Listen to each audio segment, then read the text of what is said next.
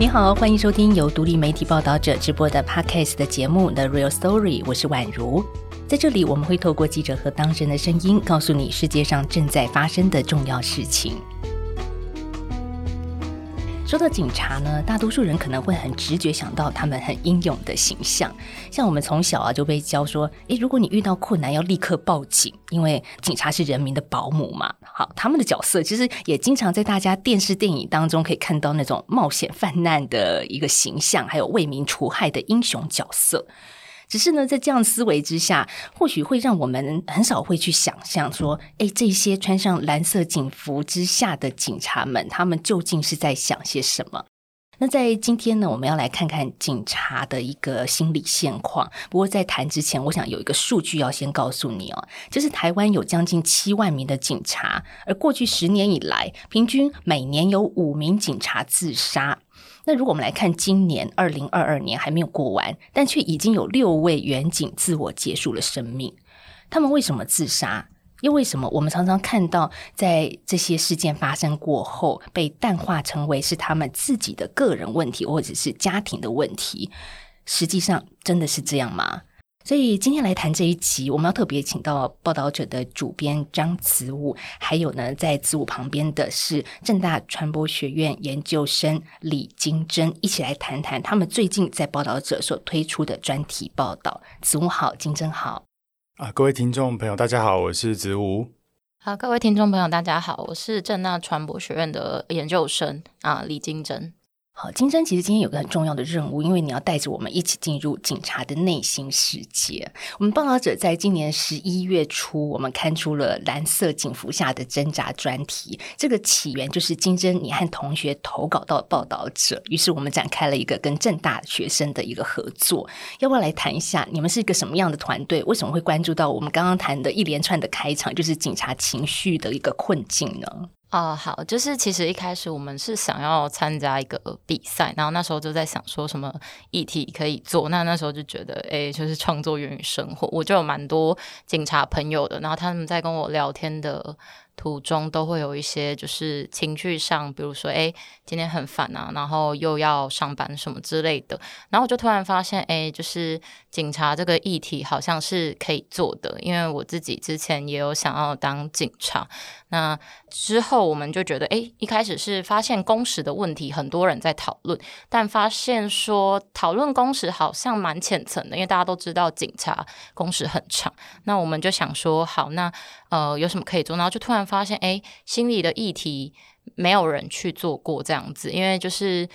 我发现回到最根本原因，就是他们呃在跟我抱怨的时候，他们常常是就觉得说呃很烦，然后很生气，但他们就不会去讲说，就公审场当然是一个，那但其他像是心理的问题，他们都在隐隐约约的透露，但好像没有人注意到，所以就想说要写这样子心理方面的问题这样。好，那说到你们来到报道者投稿之后，其实子午因为主编嘛，其实也看到金针他们这样子的一个采访的雏形跟企划。那我们怎么再把它拉大拉深呢？这其实中间我们也做了非常多跟同学们的沟通，对不对？呃，是呃那时候看到呃同学就是正大这个团队第一版的呃初稿的时候。会觉得说，哎，还蛮难得，就是他们呃访谈到许多第一线远景，然后他们在可能处理一些民众的滋扰事件啊，或是一些交通事件，然后他们必须要隐藏自己的情绪，然后来用一个他们扮演的角色，然后来面对，然后在这些访谈中，他们可以吐露自己的这个工作压力。可是，在看的过程中会发现，哎，好像还是缺少了一个呃比较强而有力的。呃，角度让我们去理解到底我为什么读者要阅读这些东西。然后那时候就突然脑海中浮现一个数字，就是警察的这个自杀的数字。然后因为近几年来，我会发现说，每年好像隐隐约三不五时会有警察就是自杀的个案浮现在新闻媒体上，可是都是大部分都是你会发现，哎，长官或是他们的派出所。会有一个共通的诠释，就是说，哦，他是个人的因素啊，或家庭因素，哦，或身体身体不好等等等。啊，但是并没有一个比较详细或是更有脉络的去看待，说到底为什么每年好像都会有一些警察自杀，然后所以那时候我就有跟同学讨论说，那我们是不是可以先去盘点看看历年来的警察自杀事件，因为呃会发现说走到自杀这一步，应该就是这个情绪的困扰到一个极致的最就是大家最不愿意看到后果，但是。我觉得是从这个问题意识出发，然后我们再去看说，那到底这个工作场域的内部他们遭遇了什么问题，以及这个体制要怎么回应这些事件。然后后来在呃爬出一些新闻的时候，就诶就赫然也发现，今年九月的时候，呃警政署署长他居然有一个公开的声明，呃他那时候声明的时候大概是。第五个警察自杀之后，表达他内心的遗憾和不舍啊，然后也很强调说，呃，这个就是就是警政署这边以及整个制度都有在支持，甚至是强调，就是这些高层很重视警察的心理健康，然后就觉得说，哎，这已经是一个好像整个体制没有办法忽视的议题。那当然。因为警察工作基本上对很多民众来讲是一个和我们的生活是两个世界，所以我们也很难窥知说到底他们在他们在面对这些远景的心理困扰的时候是怎么在帮助他们，以及中间发生什么事情。所以大概就是从呃自杀的这个议题开始，我觉得就用比较有系统的，然后看同学的分工，呃，各自下去爬书资料，以及更全面的下去采访。到很多新素材，然后最后呃变成了比较完整的一个专题，这样。嗯，过去对警察的想象就是他们配枪，而那个枪是要去打击犯罪，是要去对着坏人歹徒的。可是我看到这一篇报道，很难过的是，好多的警察他的枪口是对自己。结束自己，甚至很多都是年轻的生命，就这么离开了。所以，我想金针在你们访问这么多警察的过程当中，也看到很多的情绪问题。当然，不只是警察了，很多上班族也都有啊。可能在听我们节目也有学生啊，他也觉得哦，我我也每天面对课业压力也好难过。可是，特别警察这个族群会引起你们的关注，是因为很多的警察他们是孤军奋战的。对，其实那时候在采访过程中，我们也常常发现说，哎。诶警察就是我们文章里面有写到，就是靠自己的情况蛮多的。因为一方面是我们采访过的老师也有说过，其实你一般会去考警察，你就是希望自己独立去解决一些事情，你希望自己是呃可以应该说勇敢嘛，阳刚，就是你你会想说我要自己完成这件事情。包括我自己原本那时候也想当警察的时候，也是觉得说。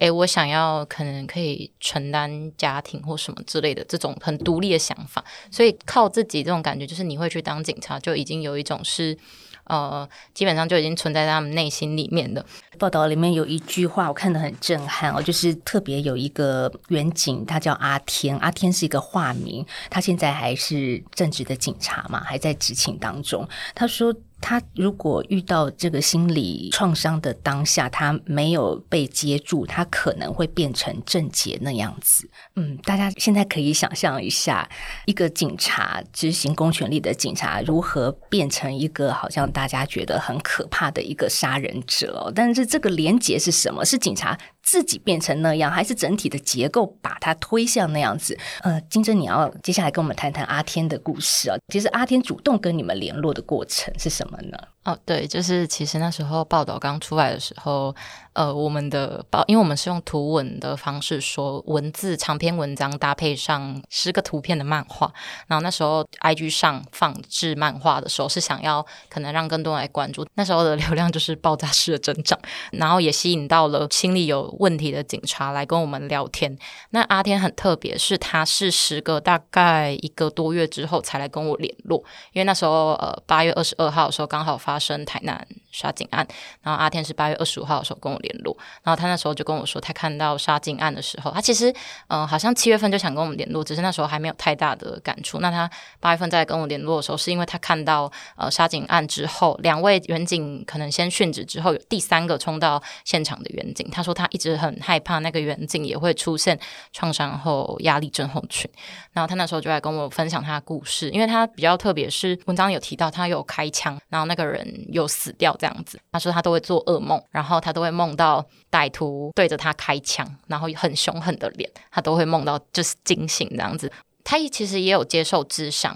然后他那时候他说他做到第四次就停下来。文章也有写到，他其实是警察，就是一直都是那种，哎，你不能怕，你这只是第一次啦，没关系，多几次就好了。所以他们就会觉得说。哎，好，那我没关系，我就是应该只是吓到而已。就是因为其实他很特殊，是他真的算是立了一个大功，所以他有被升迁去接受这样的算授奖吧。他就跟我说，他那时候因为上面会播一些影片嘛，就是他们可能浴血奋战影片，然后看完影片，他其实当天很开心哦，他就是觉得哎，就是升官了这样子。可是他说他那时候在台北，然后他就是觉得他走进车站之后，他就突然觉得意识很。字啊，什么都看不清楚，然后他也不知道他是怎么走出台北车站，因为他的单位比较特殊，他们就是一直在做一些训练，这样。他们那个单位应该是要很熟悉枪的操作，或者装子弹啊，或什么。他说他突然不会操作那把枪了，明明那把枪是跟着他一起的。然后他说他当下真的是有非常慌张。那一天之后，就是他就是陷入一个混沌的状态。说混沌呢，这真的是那种他开始感受不到有人在跟他讲话，他就觉得。没有人了解他，然后没有人知道他怎么了，然后大家都死掉了。他觉得大家都死掉了，包括他的女朋友。他在讲这一部分，我觉得还蛮惊讶，就是他感觉他自己不是真实的活在这个世界上。对，我们本来在录这一集访谈之前，有跟金针商量过，是不是可以播放阿天的受访内容，可是阿天拒绝了。对，其实我觉得对于讲出来这件事情，对于一个有创伤的人来讲，已经是蛮大的一个考验的，因为他那时候也觉得说，哎，做到文字就好，因为其实原因也是因为他觉得，其实有时候他就是等于在回忆那个过去，对。会对他有些对，所以他十一月有看到报道者写的阿天的故事了。他说他说什么？这个其实他就说很感谢你们做这个报道，然后他就说文字很有感，文字很有力，让他看完 又哭了。对对对对对对，他说他其实因为其实我们报道有点像是跟他对话，一步一步循序渐进，然后他就觉得被这样整理完之后，他觉得其实真的他感觉又再走过一次。对对对对对。然后他就说，那个感觉真的是当下感觉太痛苦了。然后现在又看到子午的文字，那子午，因为你也跟阿天做了一个视讯的访谈嘛，对不对？嗯，那个大部分是算是金针呃写初稿，然后我再帮他有点是我们合作整理这样子，中间有一些修改，这样算是对一起一起一起那个合作这样。呃，其实我是觉得说，它很凸显出现在警察面临的几个议题。第一个当然是，呃，在呃台南杀警案之后的呃火速的修正了这个警械使用条例，因为阿天其实他其实具体而为的反映出，当警察他要面对开枪这件事情，他不是那么理所当然，然后而且打死了一个诶。大家认为其实是一个非常该死，而且社会上就大家都很害怕、很恐惧，替替我们除暴安良。诶，这不是一个很好的事情吗？而且他还被他还被这个破格了升迁，然后但是我们没有想到说要拿着真枪实弹杀死人的这个事情是违反人性的。他其实就像我觉得，我觉得警察这个角色在目前呃台湾还没有战争的情况下。其实就是一个，他们就是在战场上的士兵。我觉得他们就，因为他们基本基本上是唯一可以，呃，拿着合法拿着武器，而且合法的开枪。那那开枪这件事情，除了之前在呃警械使用条例种种的规范之下，其实对于很多警察，其实他们都呃过去数年来都有一些个案涉入刑责的问题。就算他打死的是一个罪犯，他可能也会因为过度使用。武力而起诉，这样那那个那个冲击其实是非常复杂的，它同时混杂了呃，他要去面对这个法律的规范，然后面对后续的民事、刑事的一些责任。但是他那个司法诉讼流程走完以后，他他才被审检。那他在这个一年中，他其实都是在那个焦虑的过程，还有媒体，还有我觉得媒体还有高层的那个压力也是一个蛮大的。就是那时候呃，文章中提到。那时候警界其实士气蛮低落的，一些警方的执法问题，或甚至是执法，不管是过当或是不够，就都会被批判。然后，而且可能有些案件都没有破。这样，他的那个案件其实是为那个地方注入一个很强大的这个士气的强心针。所以，呃，那时候的高层还委托，呃，就是。专业团队帮他拍，就是很像那种警察故事、很英勇的纪录片。然后那时候的即时新闻，现在再去查的话也是非常多，因为他们都有带那个密录器，所以透过他的镜头，当场看到那个那个对方，然后当场的这个持枪的过程，所以对一般民众而言，真的很像在看电影。然后，然后，然后，所以他在那时候被等于说被包装，或是被被捧成一个非常英勇的英雄。然后还有一个关键，他是第一次开枪，虽然他们都经过了很严格的训练。但是这个事情仍然不是一个正常的人性的行为，所以他的后续的历程，我觉得阿天的很诚实的，呃，像就是因为看到正大同学在之前的他们的这些报道，这些在 IG 上的一些分享，而很坦诚的跟我们。分享这些东西，我觉得是非常珍贵的。我那时候在写前言的时候，我就想到四个字，就是他几乎是走过一个死因的死因幽谷这样子。呃，因为呃，他已经曾经要在这种跳楼的边缘，就是曾经要考虑自杀，而且呃，他躺在床上的时候，就脑海中有一句话，那时候我们都很震撼。他就描述说，他那时候浮现一句话，就是就是说，人为什么要像一个空壳一样活着？我觉得这个东西也是很具象的去。呃，我觉得去反映了他们扮演这个角色是如何的艰难，就是他这其实不只是一个工作，他他就是那当最后他好像几乎没有办法承担的时候，那个生命的意义或者那个存在意义，或者是那个要不要活下去意义，就会就会几乎要崩解。那也是因为这个疑问，人为什么要像空格一个活着？他就突然灵机一动，到电脑上去 Google 这句这句话。然后居然又好巧不巧的检索的一些关键字，有提到一些一些精神疾呃，就是精神症状的的名词啊，比如说忧郁症啊、躁郁症什么。然后他才赫然发现，哎，他是不是生病了？在此之前，他就是完全没有办法去意识到这些事情，他只是自己陷入这个混很混沌。然后这个东西其实就带给他一个病逝感，然后所以才开启了比较后面的他自己的求助的过程。其实阿天，我们之所以能够在媒体上，就是报道者的报道里面再看到他，是因为后续陆陆续续的有人不断的接住他，所以。他活了下来，当然，这个活下来的过程是很辛苦的。那子午刚刚也说，我们认为的英雄，说是媒体上打造的英雄，他其实不是一个整个人的全貌，他还有英雄背后的阴影在啊。嗯，阿天他的一个状态被说是延迟发作型创伤后压力症候群，他不是在那个开枪的当下他就整个人崩解了，他是延迟了一年后，他慢慢的去感觉自己不对劲。进了，然后那个病逝感才出来。但是很多人有病逝感之后，可能是走向自我否定，然后甚至自我毁灭。这个是大家最不想看见的。接下来我们来播一段声音哈，这个是仍然在任职的刑警，他谈到了说，在多年前单位里面有一位同事的自杀，而自杀过后又发生了些什么事。我们来听这一段李谦告诉我们的故事。请房东来开门，开门就看到挂在门口的铁报板上，那，那一幕真的是忘不了。接下来警局就开始查说他为什么会自杀，那主管就交写报告，因为他知道我跟他很好。那我当然我就很很坦白的写了，啊，他昨天跟我讲的时候，遇到什么问题，那他最近在抱怨什么？你知道我这张报告交出去之后发生什么事？被我们主管叫进去办公室臭骂一顿。你写这什么报告？给我去重写。他工作有有什么问题？他明明是感情问题。其实，在警界里面呢，你只要是自杀，一定都说你是家庭感情因素，从来不会有说你是工作绝口不提。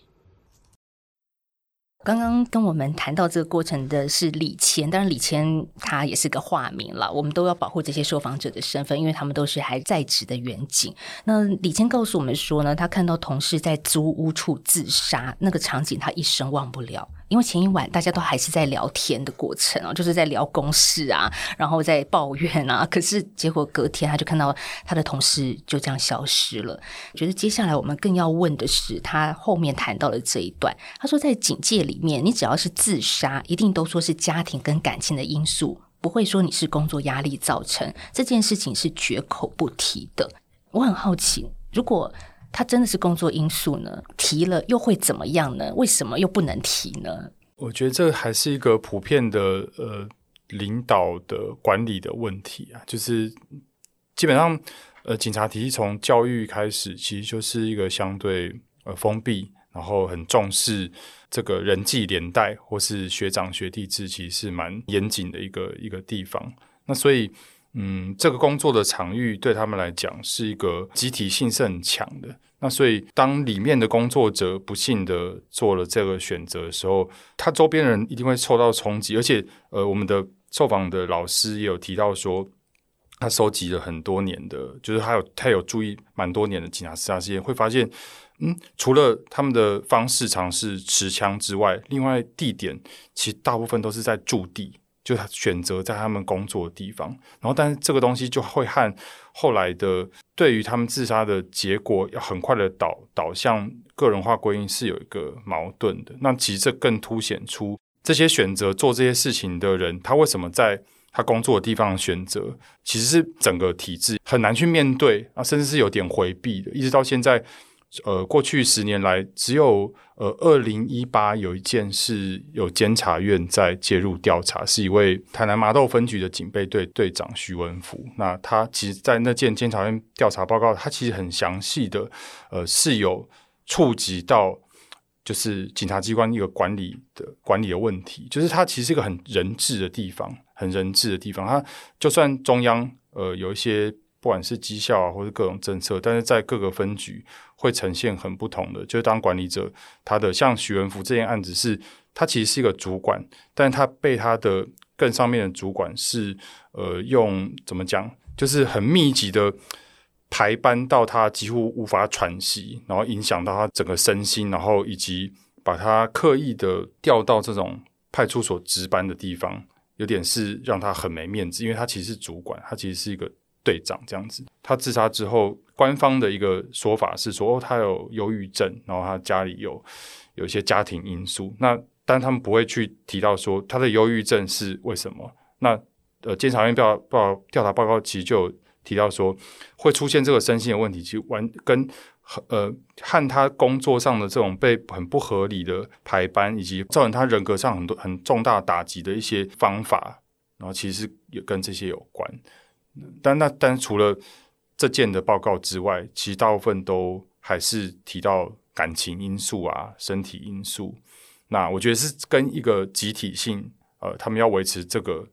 呃这个文化的一个稳定有关。那其实这也跟竞争讲，他回到个体的层次是，嗯，他们会很少讲自己的事情。对他必必须要去压抑个人的需求或是差别，这样。呃，李谦也谈到，我觉得蛮扯的一段了，就是他写同事自杀之前的一晚，曾经跟他讲到工作上的问题，但是李谦照实写之后，这个报告就被退回去重写，我就。开始想象，难道这个是警戒在整个制度面他们不能面对的一个真相吗？就是如果真的是一个结构性问题、工作性质的问题，去面对它、去改变它，是不是就可以挽回这一些生命了呢？呃，我觉得其实是。呃，另外一个接受我们受访人有曾经说过，说他遇到一个个案是说，他家里其实有蛮多问题的，但他就是也是闷着不讲，然后等到大家发现之后，然后他就他就是讲了一句话，我印象蛮深。他说，如果因为他其实是一个算是上级，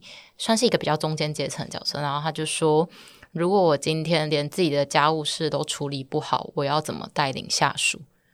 对，然后。阿天的学长，就是他那时候也是蛮辛苦的，然后也是完成了一个很重大的任务，也是被津津乐道，就大家都在讨论的案件这样子。可是他说，他说也是承受压力，有点类似，也是开枪完，然后有点留下创伤，但没有去处理这样子。呃，我们就问说，哎，为什么学长不去求助？然后阿天就说，因为学长觉得年纪大了，觉得面子挂不住这样子。阿天就讲说，他学长的，就是脸书上都一直写一些。交代后事的一些，就是一一天到晚在写一些好像要交代后事的东西，然后那天就很就是也很不舍，他他有跟他说要不要去智商的，这样那但是金正就有刚刚讲，因为呃年纪比较大，然后觉得是面子挂不住，对对对，嗯，不过今年自杀的远景三分之二都是毕业不久才刚分发的二十多岁的远景，哎，这又是透露了些什么呢？对这个这个事情，其实那个那时候警政组长在九月的公开声明中，他有特别提到说，呃，希望希望这些单位可以落实要关怀这些他们这样形容说社会经验以及抗压能力相对薄弱，就是还是我觉得警察呃，或是整个领导或是管理的方式，还是会回到你必须你就是要能够抗压，然后你就是要去学习这些经验，就是就是这是一个被他们赋予给他们的一个你很难去，我觉得是很难逃脱的一个事情。那到底为什么今年三分之二都是？二十几岁才刚分发，这个就从我们角度，我们只能盘点这些客观的数字，然后先把先把这些呃基础的资料给呈现出来，然后。要怎么去解读，或者要怎么去诠释，我觉得也一时之间很难去真的下一个结论啦。但是，呃，回到说，嗯，他们有没有管道可以说，或是有没有管道可以去谈这个事情？其实机制里面已经有一个行之有年的心理辅导制度，叫关老师。那其实他其实也也扮演了一个很重要的去承接。有需要的警察的情绪，但是他其实这个制度二十年来也面临了蛮多的问题和挑战。其实我刚刚讲到这个关老师，他一九九一年成立，表示其实我们看到远景需要心理支持或咨商这件事情，已经是三十年前了。嗯，如果是说我们现在现行状况之下，警政署有规定各机关要成立像这样的咨商辅导室。为什么它的运作过程当中还是卡卡的？我们来听一位关老师跟我们说的是。你刚问他一个一个问题，我真的很想笑。是吗？说基层远景不知道关老师，当然不知道，怎么可能会知道？因为这个东西对派出所的主管来讲，并不是一个很重要的业务，他们的着重点是在于治安、交通。然后风气，他们只会注重这三点，所以我这边不管用什么资料传达给派出所主管，派出所主管并不会让民警特别注意这个东西，因为你这是一个热色业务，对我一点好处都没有。关老师告诉我们，其实，在派出所里面最重要的是绩效。好，绩效两个字包含什么？治安、交通跟风纪。我觉得这也是我们一般民众可理解的啦。我们也希望治安好嘛。那接下来呢？这个压力就到了基层远景的身上。那远景要去负责这些绩效的话，他心理的问题变成是一个啊，关老师告诉我们，变成在警局里面是一个乐色议题哈，就是根本不重要，因为它跟绩效无关的一件事情。可是。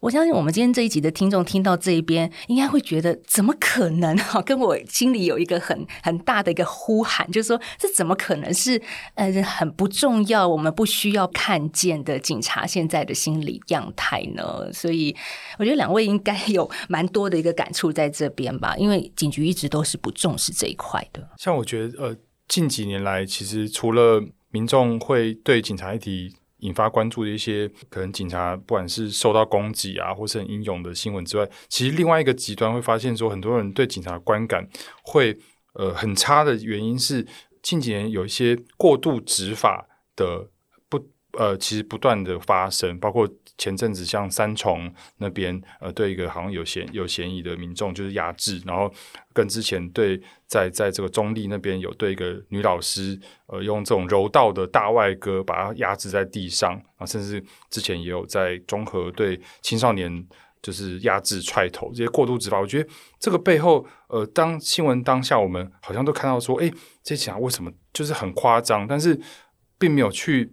想说他们为什么会出现这么夸张的行为？对一个其实呃呃，可能对整体治安来讲威胁不大，或者他并不是真的真的什么什么，就像呃阿天遭遇的这样子的行动军火库之类的人，要要做出这么夸张去，这其实这背后其实我觉得是跟情绪跟这些警察他们情绪在面对这些这些现场的时候情绪的问题有很多关系。那这个东西就环环相扣到。那个绩效的压力，还有绩效的要求，那这个东西其实之前在警察界或者年轻人警察里面有很多的讨论，就关于绩效的无，好像一种无止境的追求，而且是呃，而且是看不到尽头的一个一个一个一个。追求的方法，然后导致其实会出现到这些结果，其实就是他们常常就不择手段的做一些就是过度执法，或甚至是呃用违反程序的方式来做一些像近几年来很多毒品的案件是用这样的方式在做。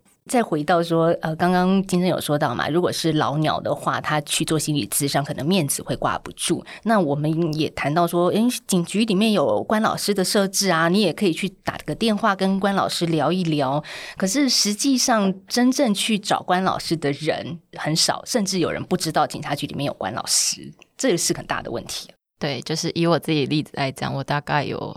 应该保守估计有十个警察朋友，他们听过关老师的次数，然后他们就说，上次有一个我觉得很好笑，他说是呃，他说什么？他说关老师是一九九五吗？对，他就说是那个老师，我说不是，对，所以其实使用率真的是蛮低的。是，就是呃，关老师他他们其实都是警职，然后大部分都是警官，然后只是他被安排。被呃负责要承接这个心理辅导的业务，然后所以其实他就面临了一个双重身份的问题，就他既是呃辅导者，但是同时他也是这些可能这些基层员警的上级，所以其实大对大部分基层员警来讲，他根本不会信任这个机制，他他没有办法去保证说，哎，我今天跟你跟这个关老师说了我自己的非常私密的的一些困扰。的时候，那这些讯息会不会透露给他的就是这个远景的直属长官知道？所以这个保密性的问题，一直一直以来，在关老师都会都会面临挑战，然后这也直接导致使用率不高。那那好像就是一个有点是流于形式啊，简单来讲。然后呃，另外一个部分是因为他们同时都是也是警察，也是警官，所以他们其实并不具有心理的专业背景啊，可能。当承接这个业务之后，会要上一些培训的课程，但就是大概就是一些课程而已，并没有就是一个专业的认证。那所以在我们的访谈中，诶有提到说，呃，可能去问说，那到底呃关老师实际上在在做些什么？然后就就警察呃聊到说，诶，他的学弟有去找关老师，然后那关老师就是教他一些呃如何用呼吸来放松的一些方法。但是虽然这个可能。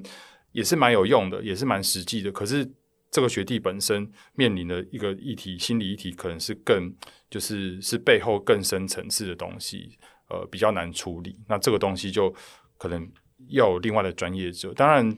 呃，警政署好像有发现意识到这个问题，所以从去年开始。呃，他们也有呃在规划一个所谓的委外资商的方案，就是每个呃每个分局啊都有一些固每年有固定的名额，然后警察可以有需要的话，可以去特约的这个心理智商的诊所接受接受服务，但是那个。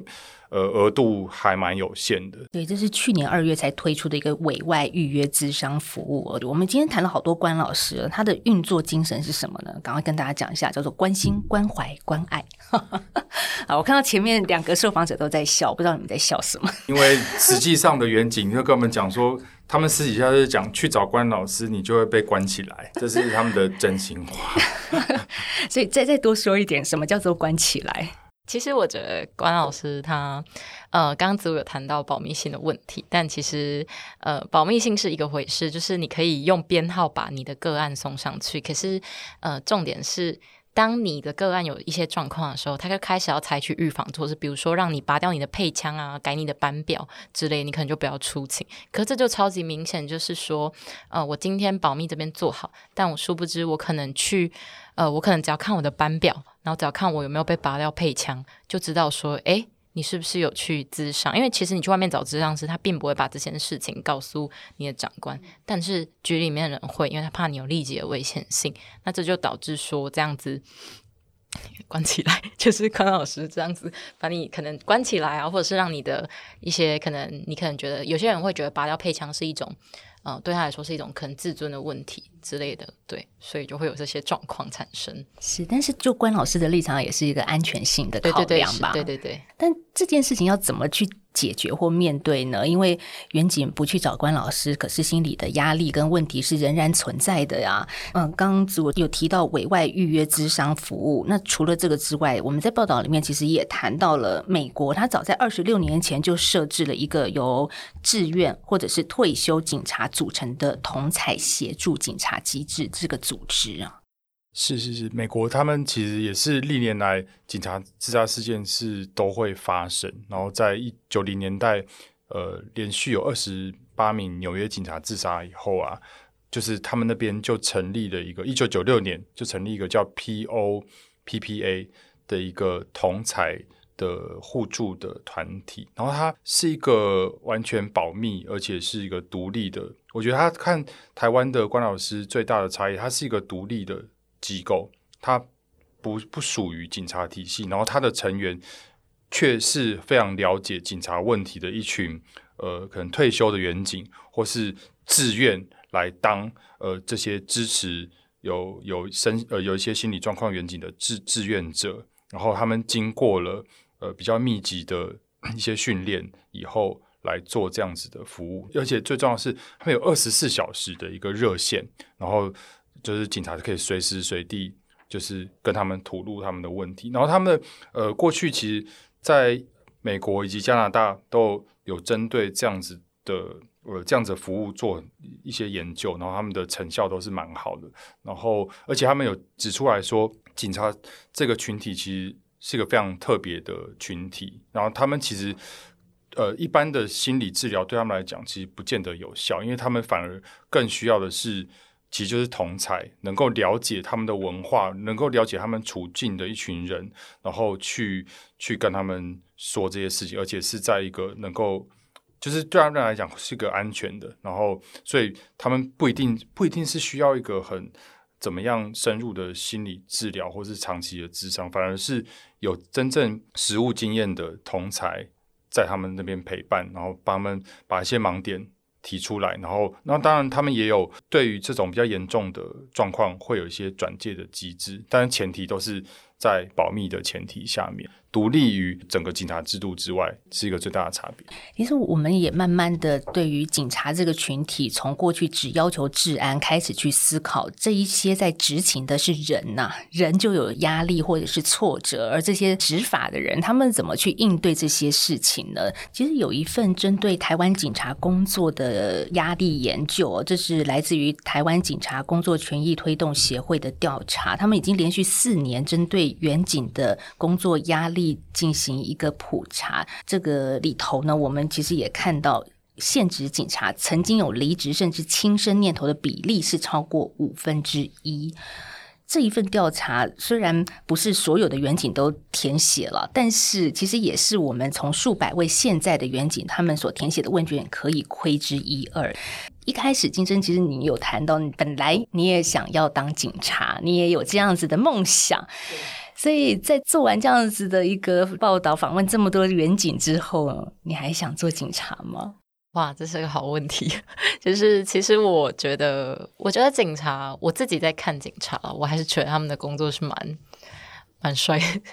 抱歉，我被那个 痞子英雄影响。就是我觉得，呃，其实我觉得。我有一次就问我室友说：“诶，如果我之后还是回去当警察，那你觉得怎么样？”他说：“你访问这么多远警，你还想当警察是为什么？”我觉得其实是因为说，呃，一方面我觉得他算是一个你在这个社会上你可以看到很多不一样的样貌这样子。那警察他们在交流的过程，其实跟人的那种嗯对峙的过程，其实我觉得也是一个很大的挑战。那一方面，我觉得。我觉得这样的正义感可能也是我呃想要实现的，所以就说如果之后啦有不一定有机会的话再说，但但是我觉得我还是不会排斥这份工作，但目前可能先先不考虑。其实同样在台湾的社会有很多需要正义感的工作，像是记者，对不对？职务。呃，其实我们一直在做相关的深度报道，也希望大家能够看见社会的现象，以及这一群穿在蓝色警服底下的警察故事。那只是我们最后来做个总结啊，就是如果我们身边就有警察朋友，或者是我们是一般民众，在路边突然被警察临检，心情很不好，那怎么样去面对现在正在执法所谓的二十四小时公务员呢？拿我自己为例的话，其实我做完这个专题，我其实一个。比较大的改变就是说，警察对我而言，好像以前就是一个静态的背景，就我完全不会注意到他们存在，而且是呃是会觉得说，哎，离我越远越好，这样子。就是我们常会觉得说，哎，呃，就是不要上法院，或者也不要碰到警察，这两个都是都是代表不好的事情，这样子。但会发现说，哎，他是一个这七呃七万名警察其实仍然是维持我们现在整个社会运作一个非常重要的基础。然后，所以我觉得就是不一定当面对的时候，但是每次在不管是骑机车啊，或是经过路口，经过这些警察的时候，我都会再特别再注意一下，有点是心理的支持吧。我也我也不知道该该怎么讲，就是特别去呃特别注意一下他们的一些细微的。就是这种好像很无奈的 站在那边路口，然后一些呃一些一些细微的表情，我觉得就是一个更包容，或是更理解、更进一步的接近。就是以往的心态可能会觉得说，哦，只要看到他看到这些穿蓝色制服人，对我们一般老百姓来讲都不是什么好事，尽量尽量去回避，除非我然后有需，除非有需要的时候怎样再找他。但是我觉得，当他是我们背景。的时候，越越容易去忽略他们的存在。那但是我觉得这个专题想要想要呃跟大家去传达，其实就是呃希望读者或是非警察的读者可以更走近一点点，然后。那个心理的距离跟他们拉近一点点，然后去看看，哎，这些呃要承担或是要面对我们很多人不敢看，呃，或是没有办法去解决，或是没有办法，甚至是那些很极端的事件的现场的这些人，还是要多给他们一些支持。那我觉得这些支持不一定是什么形式上或者实质上，我觉得这个东西就是，呃，只要只要有多一个人的心理的呃理解或包容，我觉得对于这份工作的人。都是一个，我觉得都是一个未来，他们可能可以再继续前进的一点点动力，这样子。对一般人来说，就是希望越不要碰到警察越好。你在你的这个道路上执勤啦，那我就不要被开单。所以，但是金珍，你的室友就是警察哈，或者是你刚刚也提到有很多很多的警察朋友。那其实你在跟报道者合作的这一篇专题，也受到我们很多读者的回响。你自己看的感觉怎么样？或者说，你觉得一一般读者怎么样去看你的这些文字呢？我觉得应该会是第一个想法，应该会是新奇吧。就是因为我自己很熟悉，也也不能说很熟悉，就是很因为我周边很多警察朋友，所以我对他们的作息啊，然后还有呃一些可以聊工作，我是蛮熟悉。但我发现其实有很多人是不了解警察。那我觉得作为一个初步探讨的一个就是专题，我觉得它可以引入的是一种呃，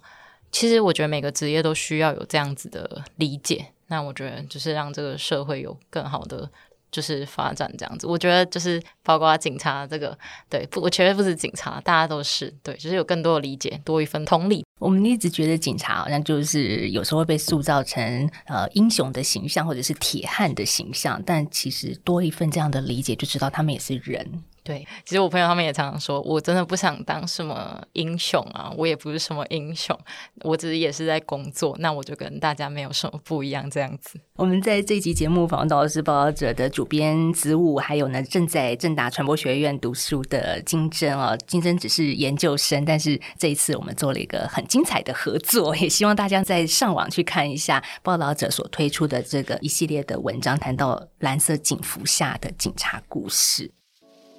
不知道在听这一集节目的你是警察吗？欢迎你来信跟我们分享，在制服底下还有多少暗影，或者是说，如果你有警察朋友，也欢迎你就像金针一样，跟我们一起来分享，你在这一集节目里面是不是也有共感的地方？嗯，很多问题，警察不应该是自己独自面对，特别是面临到心理的困境，需要外界的理解跟支持的时候。所以，今天我们谈的是所有人都需要看见的事。好，这是今天的节目内容，欢迎大家可以帮我们做分享，也欢迎你可以到三号 App 或者是报道者的官网捐款支持我们。我是宛如，谢谢你的收听，我们下次再聊，拜拜。